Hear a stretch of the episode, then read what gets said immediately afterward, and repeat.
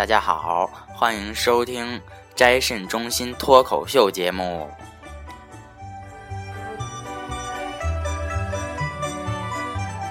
一听到这种音乐，我就会想起那个老版的《西游记》的那个蟠桃盛会，就是王母娘娘，就是孙悟空大闹那之前那一段，我觉得特别怀旧。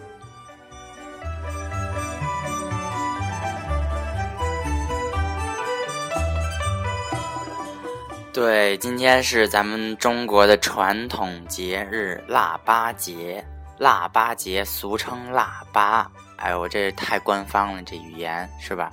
就是，就是一般到腊八节呢，大家都会吃腊八饭。南方人吃腊八饭，而北方人咱们就喝的是腊八粥。先解释一下这个。腊八节的这个“腊”字有什么含义啊？就是一就是腊者皆也，就是寓意着就是新旧交替的意思。第二呢，就是腊者同列，就是指有腊，就是腊就是肉的意思，就是有冬季，就是有肉来这个有这种年货来过年的意思。三就是腊者逐疫迎新，就是驱逐疾病而。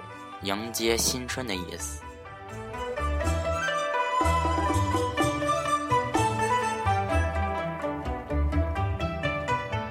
这个腊八节的含义呢，就是咱们这个古代就是感谢祖先和神灵的一种祭祀的仪式。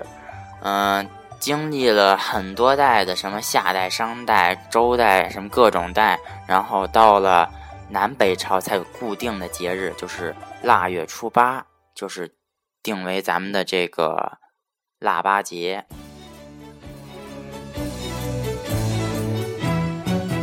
不是有一句俗话吗？就是腊八，就是那怎么说呢？就是嗯，过了腊八就是年，就是一到腊八节的就开始正式的步入了一个过年的这种气氛。嗯，就是到处都到处都张贴到了那种很喜庆的颜色，嗯，让整个人都非常的精神抖擞的样子。嗯，当然了，小孩们也是会期待有很多的压岁钱。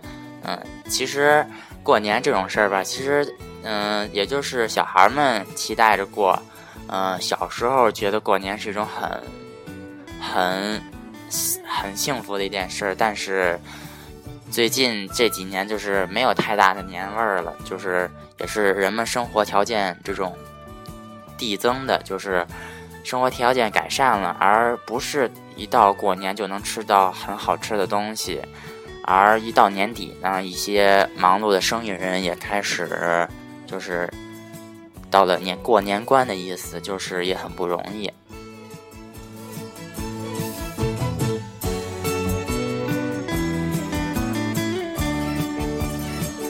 在咱们北方地区，还有一个习俗，就是到了腊八节这一天，咱们会用这个醋泡上新鲜的大蒜来泡制这个腊八蒜。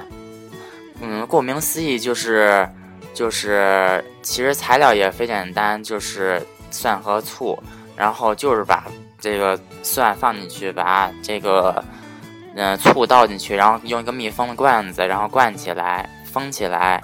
然后到放到一个冷的地方，然后泡的这个醋，这个蒜呐变得通体的碧绿，如同这个翡翠一样。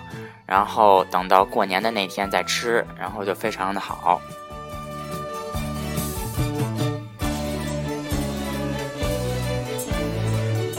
当然了，不同的地方呢，咱们这种习俗也不一样。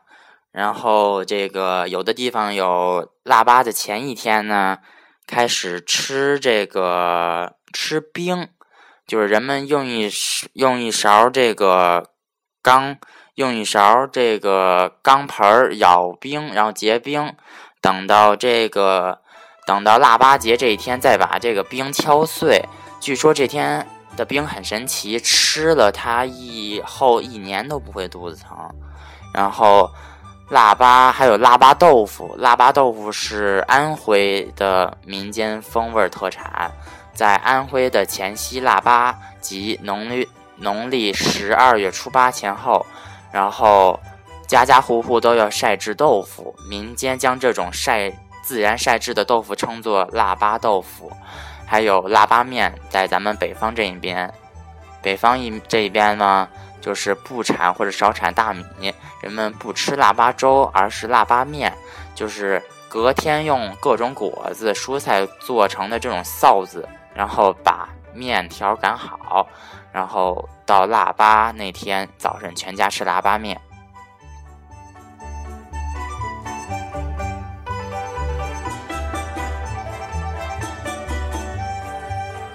总之一点就是，一到了腊八节，咱们就正式步入了过年了，然后就要各种的忙碌起来，各种的高兴，不能有一点点的。悲伤，然后不能说那些不好听的话语，然后一定要各种的吉利，不能说什么那种字语了。当然，现在也不能说，就是大家也都知道。然后一定要闭好自己的嘴巴，不要说对。然后呢，就是大家之间都喜气洋洋的，不要生气，这是最重要的一点。